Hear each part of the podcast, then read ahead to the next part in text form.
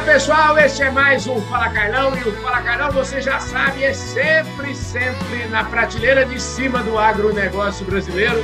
E esse Fala Carlão de sábado é ainda mais especial. Sábado é um dia que eu trago aqui meus amigos, a gente conversa abertamente sobre muitas coisas além do agronegócio. Podcast Fala Carlão.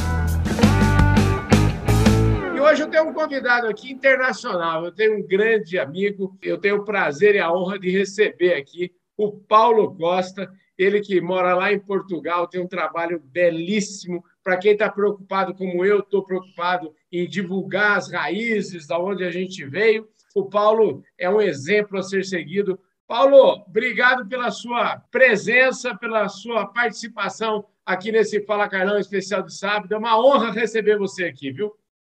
Oi, Carlão. Uma honra é minha, porque a honra é toda minha.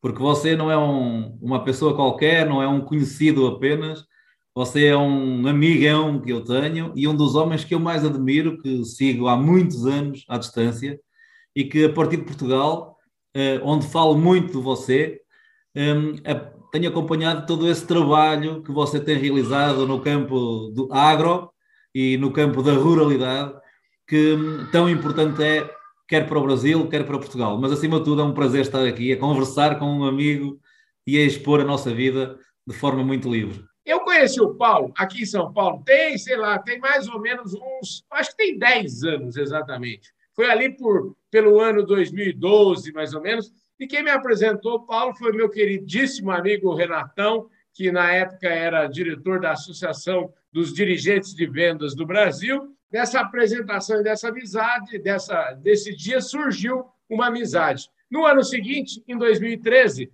nós, eu que era diretor da Associação Brasileira de Marketing Rural e Agronegócio, Maurício Mendes era o presidente na época, a gente decidiu ir a Portugal aprender um pouco como é que Portugal, o que, que Portugal nos ensina do ponto de, de vista das é, denominações de origem. A gente aqui no Brasil está muito acostumado com esse agro gigantesco, muita commodity, mas de fato a gente queria aprender um pouquinho com quem nos ensina a todo instante. Né? E a gente aprendeu uma barbaridade. Nós tivemos lá, você lembra dessa viagem, Paulo? Lembro, primeiro lembro do dia em que, em que nos conhecemos. É aí perto da Paulista, no, numa, numa, num café muito agradável.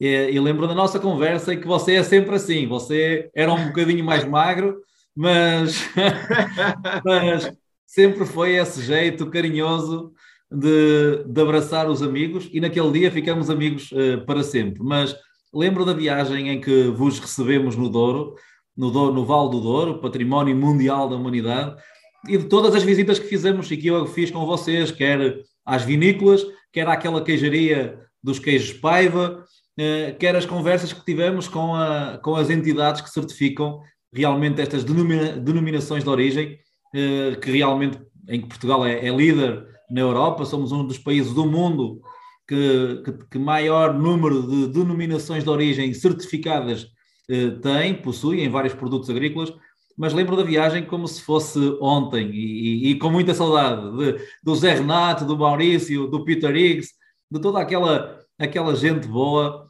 que, que fez na, daquele ano de 2013, em que vos recebemos cá, uh, um ano muito especial.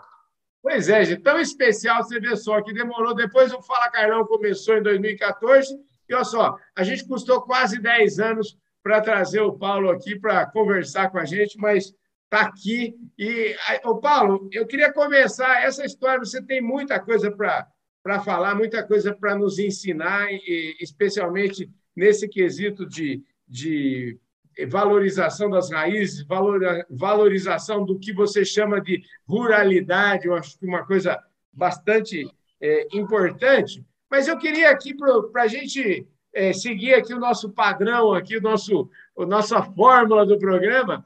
É, eu queria que você falasse um pouquinho das suas raízes. Você nasceu aí, como foi a sua infância? Me conte um pouquinho desses primeiros dias aí para a gente situar o nosso telespectador.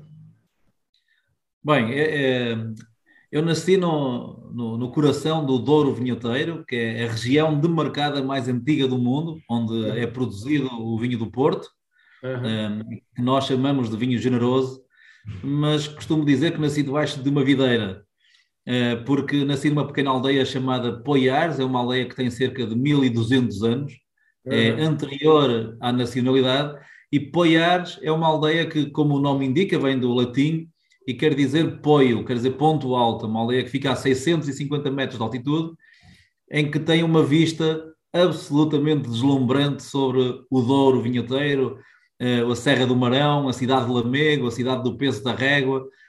Tem uma paisagem incrível. E esta pequena pertence a, uma, a um conselho, é uma pequena cidade chamada Peso da Régua, que é onde está situado, onde está situada a capital dos, dos vinhos do Douro e do Porto. Um, estamos a 100 km do Porto, da cidade do Porto, onde eu estou neste momento, mas uh, a minha vida foi vivida ali. Uh, cresci na aldeia, estudei num colégio de salesianos que a aldeia tem, uh, que também há no Brasil, os salesianos, que é uma congregação um, cristã que está espalhada por todo o mundo.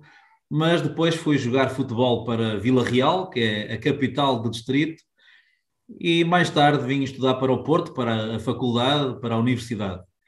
Um, e do Porto, trabalhei em Lisboa, tive projetos na China, morei uh, quase, tive três anos em que estava mais ou menos entre Portugal e Brasil, entre São Paulo e o Porto, ora estava cá um mês, ora estava lá, mas a minha infância foi repleta de humanismo, de humanidade, de milhares de conversas com pessoas muito, muito, muito sábias, repletas de sabedoria, que eram pessoas mais idosas que nos transmitiam o conhecimento empírico do que é viver na ruralidade pura e autêntica, um, como é que se resolvem os problemas, como é que uma aldeia uh, com cerca de 1.500 pessoas uh, consegue ter harmonia, consegue resolver todos os seus problemas sem recorrer a subsídios, uh, sem apoios de ninguém.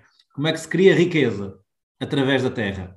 E eu acho que essa é a maior aprendizagem que o nascer na aldeia e crescer na aldeia me transmitiu, que foi uh, aspectos como saber que somos todos iguais, que tudo é possível, que apesar de sermos de uma terra mais pequena, a nossa terra é do tamanho do mundo.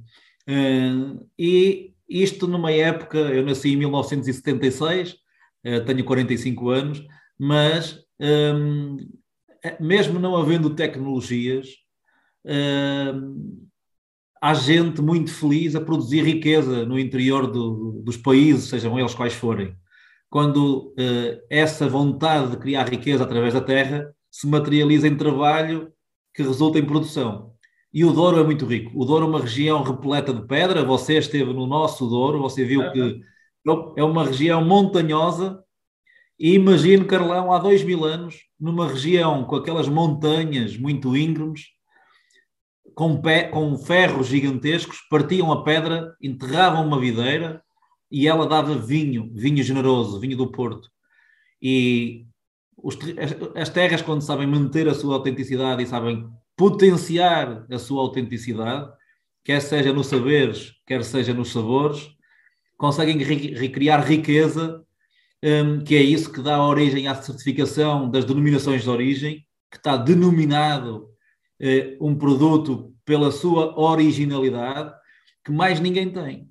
E quando mais ninguém tem, quer dizer que nós somos diferentes. E eu acho que nascer na aldeia, ou nascer numa fazenda, ou, ou nascer numa comunidade que tem uma identidade muito própria, dá-nos lições de vida que nos permitem chegar ao Brasil e conquistar amigos como você em 10 segundos, que nos permite chegar à China e sem saber falar chinês, eh, conseguirmos entender a outra parte, porque nós na aldeia somos capazes de tudo e algo mais, porque nada nos é oferecido, e por isso a minha infância foi, foi, foi muito, muito feliz, sempre a trabalhar, a ajudar os meus pais. Os meus pais têm um talho, que vocês no Brasil chamam açougue, mas têm também um supermercado, uma mercearia, têm uma loja de móveis, eh, produzem enchidos e tínhamos, agora já não têm, mas tinham cerca de 500 cabeças de gado, de cordeiros e ovelhas. E tinham também vitelas e porcos. E, e sempre cresci, uh, ou estava na escola, ou estava no desporto, ou estava a ajudar os pais. E por isso foi uma infância que eu recordo muito feliz, uh, por vezes acompanhar os rebanhos na montanha que eu tanto adorava, e talvez por isso gosto tanto de escrever, mas uh, essa infância acompanha-me até hoje.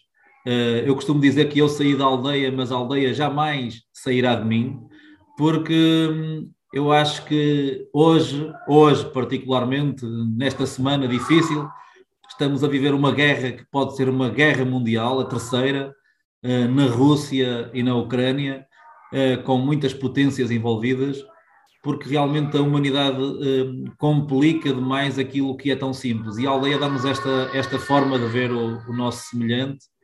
E foi esta infância que, que você me, que me perguntou como tinha sido, foi esta, esta história de vida que teve origem lá atrás.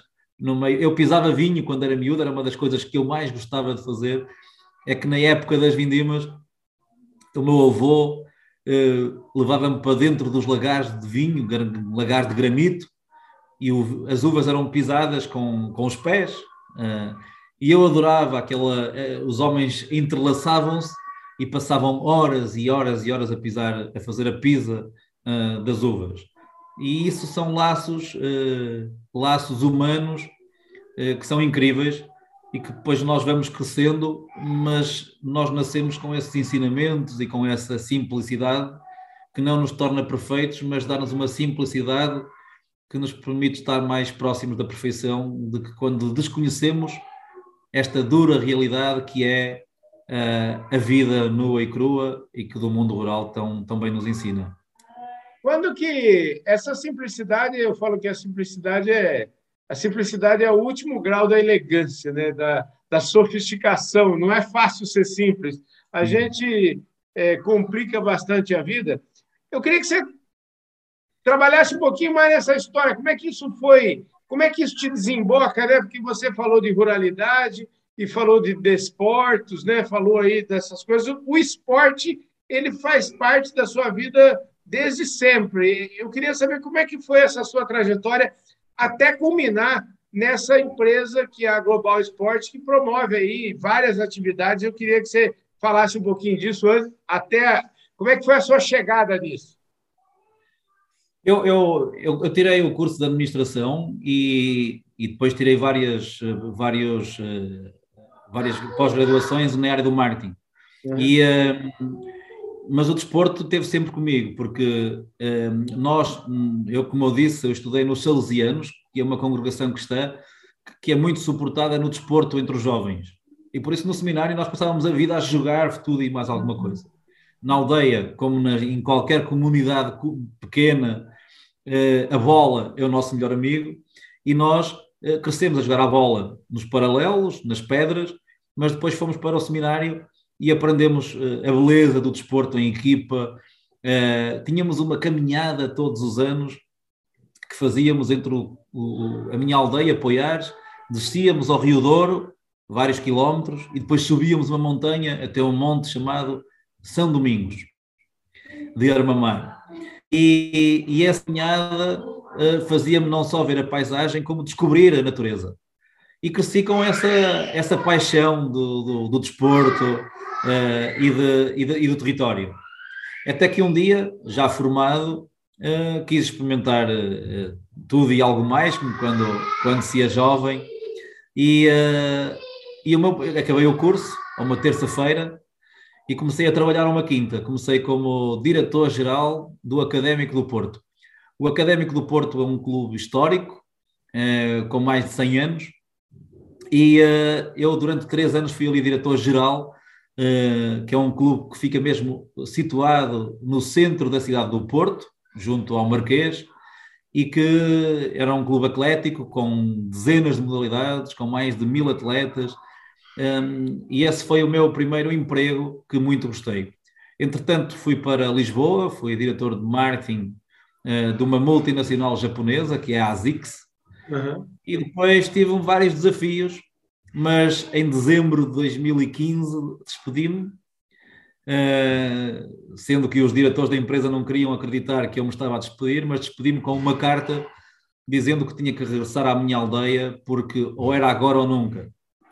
E então deixei Lisboa para regressar ao interior profundo, uma das regiões mais pobres do país, que é, o, que é realmente o Val do Douro, e, e foi criar uma empresa chamada Global Sport, que é hoje uma das empresas, eh, uma das maiores empresas de organização de eventos do país. Uhum. E, um, e tem sido 17 anos incríveis de crescimento. Nós temos alguns dos maiores eventos realizados em Portugal, uh, com muitos milhares de brasileiros que todos os anos vêm às nossas provas. Organizamos corridas nas principais cidades, Coimbra, Coimbra, que é uma cidade maravilhosa, mas em Évora, em Sintra, em, em, em peço desculpa, em Viseu, em Guimarães, em Braga, uh, no Porto, em Portimão, que é no Algarve. Um, organizamos eventos praticamente em todo o país, de Monção uh, a Portimão. E, e, fazemos também gestão de carreiras de atletas desportivos, agenciamento de jogadores de futebol, agenciamento de equipas de futebol, e estamos com esta ligação intrínseca ao desporto. Esta é a Global Sport, mas temos outra, tenho outra, outra paixão, como o Carlão sabe, que é uh, o mundo rural. E por isso é, eu tenho isto muito bem definido, que é uma, uma empresa que é a Global Sport, que tem uma estrutura enorme, uh, que temos desde caminhões TIR, uh, carrinhas, estruturas gigantescas, tecnologia, e que organizamos eventos com elevados níveis de sofisticação. E depois temos também tenho também este projeto do Rural Nauta e de, de, de, um outro que é A Minha Casa na Aldeia, em que são direcionados para o mundo rural, uh, com a promoção do território, com a valorização de produtos, uh, com a valorização do destino e também com a recuperação do património edificado, que é a recuperação de casas antigas espalhadas por todo o país, com muitos brasileiros também a procurarem viver em Portugal, mas não nas cidades, ou mais perto delas, mas no mundo rural, e por isso eh, Portugal, eh, tal como todo o mundo, tem um problema para resolver, que é a concentração cada vez maior em mega cidades, e tem o abandono total dos territórios eh, interiorizados, eh, que ficam longe eh, dos centros urbanos, mas que têm um património absolutamente gigantesco têm qualidade de vida,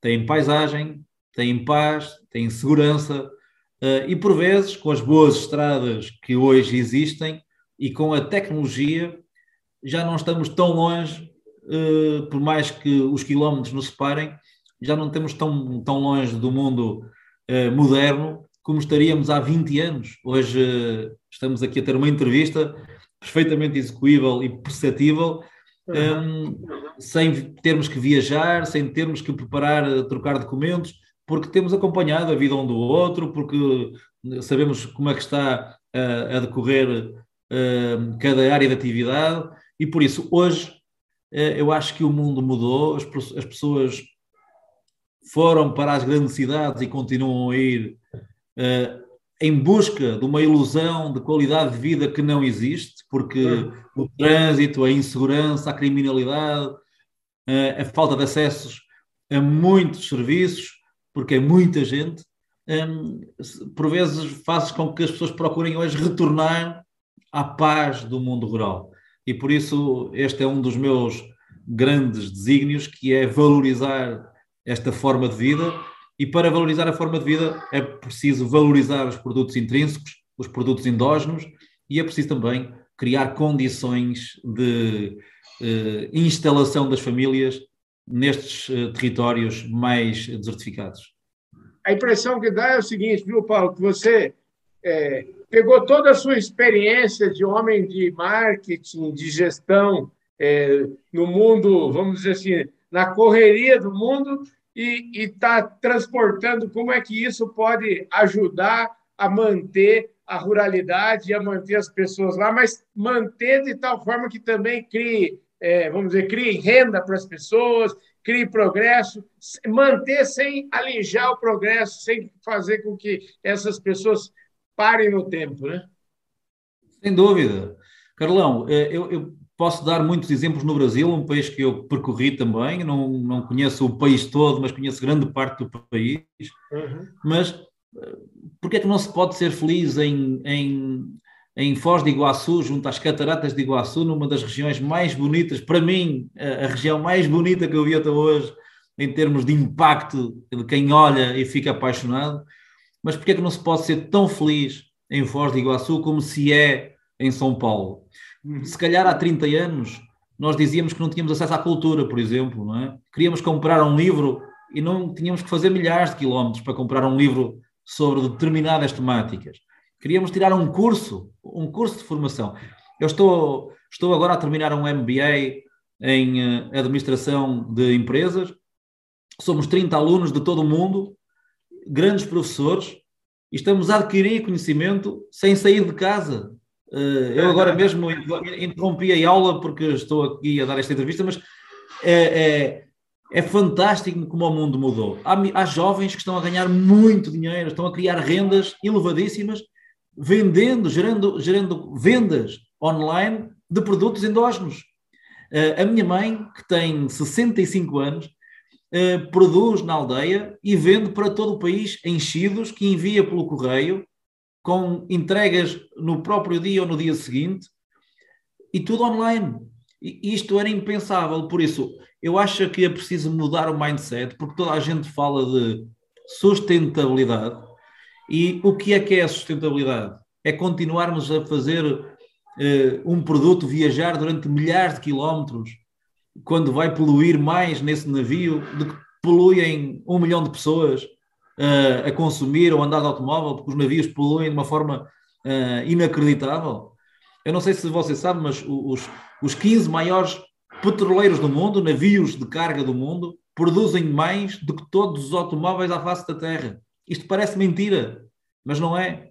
Por isso, porque é que nós não devemos, se queremos lutar pela sustentabilidade, porque é que nós não consumimos localmente?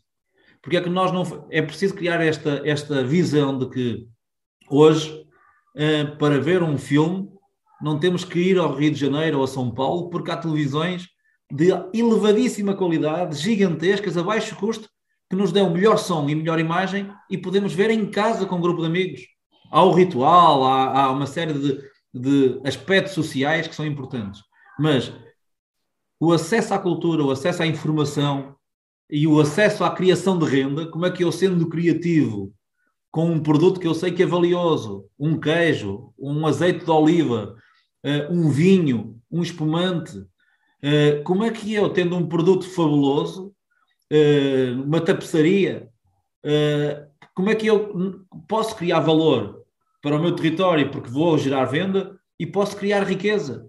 Isto é possível, isto está a acontecer e por isso, esta ilusão das grandes cidades, eu lembro-me perfeitamente do primeiro impacto quando cheguei a São Paulo, e eu adoro São Paulo, uhum. mas só se gosta de São Paulo depois de se mergulhar em São Paulo, porque realmente é uma cidade com muita vida mas lembro-me perfeitamente de ver aquele, aquele impacto social negativo de ver centenas de famílias nas ruas, porque ficaram sem trabalho, por pessoas com filhos, casais perfeitamente normais como eu e você, tiveram um azar na vida. Mas as grandes cidades são. Eu assisti a isto na China, em Pequim, em Beijing, em Guangzhou. Eu vi imensas cidades gigantescas, com 10, 15, 20 milhões de habitantes, com problemas gigantescos de pessoas a passar fome. E eu não me lembro de uma pessoa a passar fome na minha aldeia. Não lembro. Uhum. Porque produziam galinhas, eh, porcos, eh, ovelhas, cabritos, eh, legumes, hortícolas e frutícolas. Por isso, fugir do trabalho nunca deu riqueza a ninguém. E as grandes cidades não têm espaço para toda a gente. E por isso há um conjunto de, de respostas que os territórios hoje uh, dão e vão dar cada vez mais, porque a tecnologia vai continuar a aumentar. Uh, eu estou agora aqui em Portugal com um projeto de entrega de medicamentos uh, através de drones nas aldeias locais, porque os drones conseguem fazer 10, 20, 30 quilómetros e deixar um medicamento à porta de um idoso que está descansado na sua casinha, mas que precisa de ou de um medicamento, ou de umas fraldas, ou de um litro de leite, e com custos reduzidos com, e entrega rápida, pode pedir e a prefeitura faz entregar aquele, aquele, aquela necessidade na hora. Por isso, o mundo mudou e eu acho é que nós devemos ser pessoas do mundo, mas eh, devemos procurar o melhor para o mundo. E, e esta, esta, esta temática das grandes cidades, eh, não, nós arranjamos solução. Há a questão das cidades inteligentes, da otimização das cidades, estão a ser encontradas muitas soluções para resolver o problema um, da sustentabilidade citadina, mas o mundo rural não pode ser nem esquecido nem espezinhado, porque ele tem valor. Quem, eu costumo dizer que há famílias no interior e no Brasil ainda mais, mas há famílias pequenas que produzem mais que cidades inteiras, porque quem produz uh, 100 mil cabeças de bovinos não produz só os bovinos, uh, ele produz caminhões, ele produz marketing e publicidade que promove aquele produto agro, eh, ele promove a saúde e a sustentabilidade ambiental. E por isso, tudo isto deve ser respeitado e é uma paixão que, que a mim muito me toca, porque custa-me ver milhares de idosos sozinhos e os que os filhos saíram de lá porque foram à procura de renda em grandes cidades e hoje, por vezes, as dificuldades são gigantescas, mas por vergonha e por eh, outros fatores não regressam. E por isso acho que temos que mudar aqui este paradigma e temos que estar todos juntos. E você tem feito um trabalho fabuloso na valorização do agro, mas acho que é uma temática que ela merece ser discutida entre regiões, entre países e entre continentes, porque uh, os problemas são todos iguais. Todos iguais. Uhum. Olha, é, você é um cara é, que tem uma visão holística das coisas, é muito bom conversar com você. Agora, deixa eu, vamos falar um pouquinho dessa, dessa coisa que você organizou, que eu presenciei aí, e eu queria saber como é que anda, porque o pessoal já viu que o seu negócio é, é fazer corrida, e corrida em lugar bonito. Você tem uma corrida aí que se autodenomina a mais bela corrida do mundo.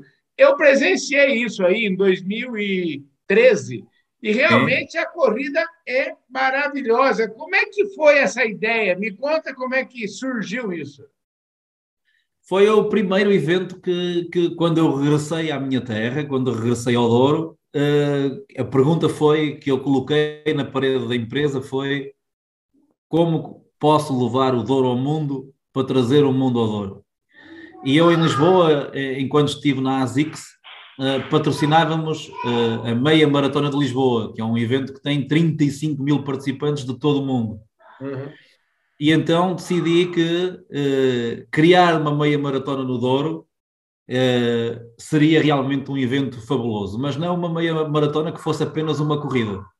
Era criar uma experiência com provas de vinho, com animação ao longo do percurso, com festa no início e no final, com conferências, com visitas de ministros, políticos, jornalistas eh, e depois com muita gente de todo o mundo.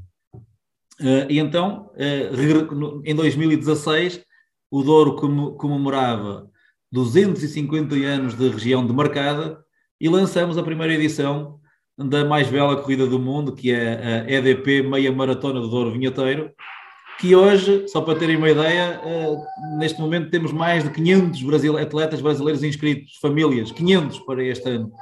É, uma, é, é incrível, vamos ter cerca de 25 mil participantes e, e está numa dimensão incrível, temos pessoas de 70 países a participar, praticamente todo o mundo, e, um, e é um evento, como você sabe, que tem tido uma cobertura jornalística uh, a mais elevada realizada em Portugal. Nós temos não só a transmissão ao vivo da prova no domingo de manhã no maior canal de televisão em Portugal, mas temos também tido os noticiários principais desse canal são feitos a partir do Douro, naqueles três dias do evento. Temos entrevistas sobre turismo, sobre as vinícolas, sobre o turismo fluvial, dos barcos que sobem e descem o Douro. E por isso a construção da, desta meia maratona do Douro Vinheteiro EDP, que nós chamamos da mais bela corrida do mundo, é, tem a ver com a paisagem, mas também tem a ver com a experiência e com aquilo que se vive, porque normalmente os irmãos brasileiros eh, quando chegam ao Douro e vivem a, a experiência da corrida, no final enviam-nos mensagens absolutamente incríveis. Primeiro a dizer que tomaram todas e quase não conseguiram correr, porque tomaram muitos copos de vinho do Porto, mas é, uma da, é a única corrida do mundo que tem vinho do Porto ao longo do percurso, para os atletas provarem, mas uh, é uma experiência de valorização do território no seu todo. Tem um, temos o, o, o envolvimento de 19 prefeituras e também de, do turismo do Porto e Norte de Portugal, uh, o que demonstra bem, e do Instituto dos Vinhos do Douro e Porto, e do, da Fundação Museu do Douro, que são entidades e organismos culturais e, e, e ligados ao vinho um, e ao turismo que demonstram a unidade que se vive em prol de um, de um projeto que foi construído não para ser uma corrida, mas para ser uma experiência vivida através da corrida. É um, uma corrida maravilhosa uh, que é, são 21 quilómetros, sempre junto ao Rio Douro, apesar das pessoas verem as fotos com as montanhas de lado, uh, ela é sempre uh, percorrida ao longo das margens do rio. É, é, praticamente plana. E depois é uma festa. É uma festa gigantesca com pessoas vestidas de palhaços, de carrinhos de babé, que fazem. Cara, você não, não vai acreditar, mas nos últimos anos há uns grupos que levam, uh, sabe aqueles carrinhos de supermercado de ir às compras? Sim naquele carrinho levam uma, uma um, fazem um recipiente para fazer uma fogueira com brasas e carvão e durante todos a caminhada que tem 6 km uh, temos a corrida com 21 e temos uma caminhada com milhares de pessoas que integra a corrida uh, que, que tem 6 km e então eles levam chegam a levar mais de 100 kg de, de, de carne de porco e assam durante a corrida e distribuem pelas pessoas por isso transformou-se numa festa de famílias, de grupos de amigos, eh, que promove o território e que nós temos esse estudo eh, de impacto mediático e económico. O impacto mediático da prova eh, anda à volta dos 5,2 milhões de euros todos os anos e o impacto económico, que é o dinheiro que, os, que todos os visitantes deixam na região todos os anos, anda à volta dos 7 milhões de euros todos os anos. Todo o dinheiro que deixam em alojamento, em alimentação, em uhum. souvenirs, em lembranças, em passeios de barco, em museus. É absolutamente incrível. Por isso, tornou-se não só num, numa montra para toda a região do Douro, mas também tornou-se num motivo de forte impacto económico que cria riqueza à região e que é um evento fabuloso, que é, é eu considero o meu filho primogênito, que foi o primeiro evento que nós criamos, e que é aquele que eu continuo a desenvolver e gostava muito que você viesse novamente este ano, que é dia 29 de maio, que poderíamos, ainda temos tempo de combinar aí o, o, algo em conjunto, mas que é uma experiência incrível que atrai muitos brasileiros todos os anos, que é o, é o principal. Nós temos muitos espanhóis, que é já aqui ao lado, e logo a seguir o segundo destino a visitar esta prova é o Brasil. Maravilha. Ô, Paulo, deixa eu te falar, a gente podia ficar conversando aqui por horas, mas, ó, infelizmente, nosso tempo aqui já, já estamos no, como se fala no futebol, a gente já está nos descontos, já faz tempo, então, olha, vamos repetir aqui, então, a EDP Meia Maratona, a mais bela corrida do mundo, esse ano vai ser dia 29 de maio, é isso? É isso. E 29 de maio, então, para você que dá tempo de programar, tem pelo menos aí, ó, março, abril, maio, tem três meses pela frente, dá tempo de programar. E ainda pode programar, ficar aí pelo menos uma semana, uns 15 dias aí na, na região, que é maravilhosa. Ainda tem aí o Instituto do Vinho do Porto em peso de régua, não é isso? É, sim. Maravilhoso. Essa região é maravilhosa. Ô, Paulo, deixa eu te agradecer muito. Ó eu, você vai assumir um compromisso comigo voltar aqui outras vezes, viu, Paulo? Quando você quiser, é um prazer. Eu, eu penso que cheguei a oferecer para você o, o livro das aldeias de Portugal, não? É, eu, eu, quando estiver com você, ofereço para você um livro sobre as aldeias, que é um livro assim gigante, que é um tema incrível e que é um livro sobre as aldeias que eu lancei e que tem, está, tem, tem todo, muito para o Brasil mas que tinha todo o gosto em oferecer a você nesta, nesta próxima vinda a Portugal. Hein? Muito obrigado pela sua presença aqui, viu? Ora, é essa, um abraço para todos e, acima de tudo, de coração, Carlão, parabéns pelo seu trabalho, que é uma inspiração. E você, você próprio tem sido uma inspiração, que fez aí um. está mais atlético do que eu, mas o Brasil é um país que eu amo, amo de coração, tenho muitas saudades do Brasil, de amigos como o Jorge Pegoraro, lá o chefe do, do Parque Nacional de Iguaçu, do uhum. Artur Trautinski, do Gustavo Rodrigues do Brasil. Tenho amigos em todo o Brasil, estou cheio de saudades, estou com muita vontade de mostrar o Brasil para os meus filhos e por isso, maldita pandemia, mas que agora está a terminar e em breve, certamente, ou aí ou aqui, vamos nos encontrar. Com certeza, você vamos nos encontrar. Que idade tem seus filhos hoje? O Gustavo tem sete e a Elinor tem oito. Então, todos lindos, maravilhosos, está tudo bem. Maravilhosos, maravilhosos. Maravilha. Olha, gente do céu, que entrevista nota 10. Eu falei aqui com o Paulo Costa, ele é o CEO, foi é fundador da Global Sport, a empresa que promove a mais bela corrida do mundo, que é a EDP, a meia maratona a EDP, a meia maratona, lá no coração do Douro. Pensa num lugar bonito. Paulo, um beijão para você, muito obrigado, um forte abraço, viu? Forte abraço, Carlão. Valeu, pessoal. Esse foi mais um Fala Carlão, Fala Carlão especial de sábado. Acompanhe a gente. Tem Fala Carlão no domingo e depois tem a gente direto aí durante a semana. Valeu, pessoal. Um beijo. Fui.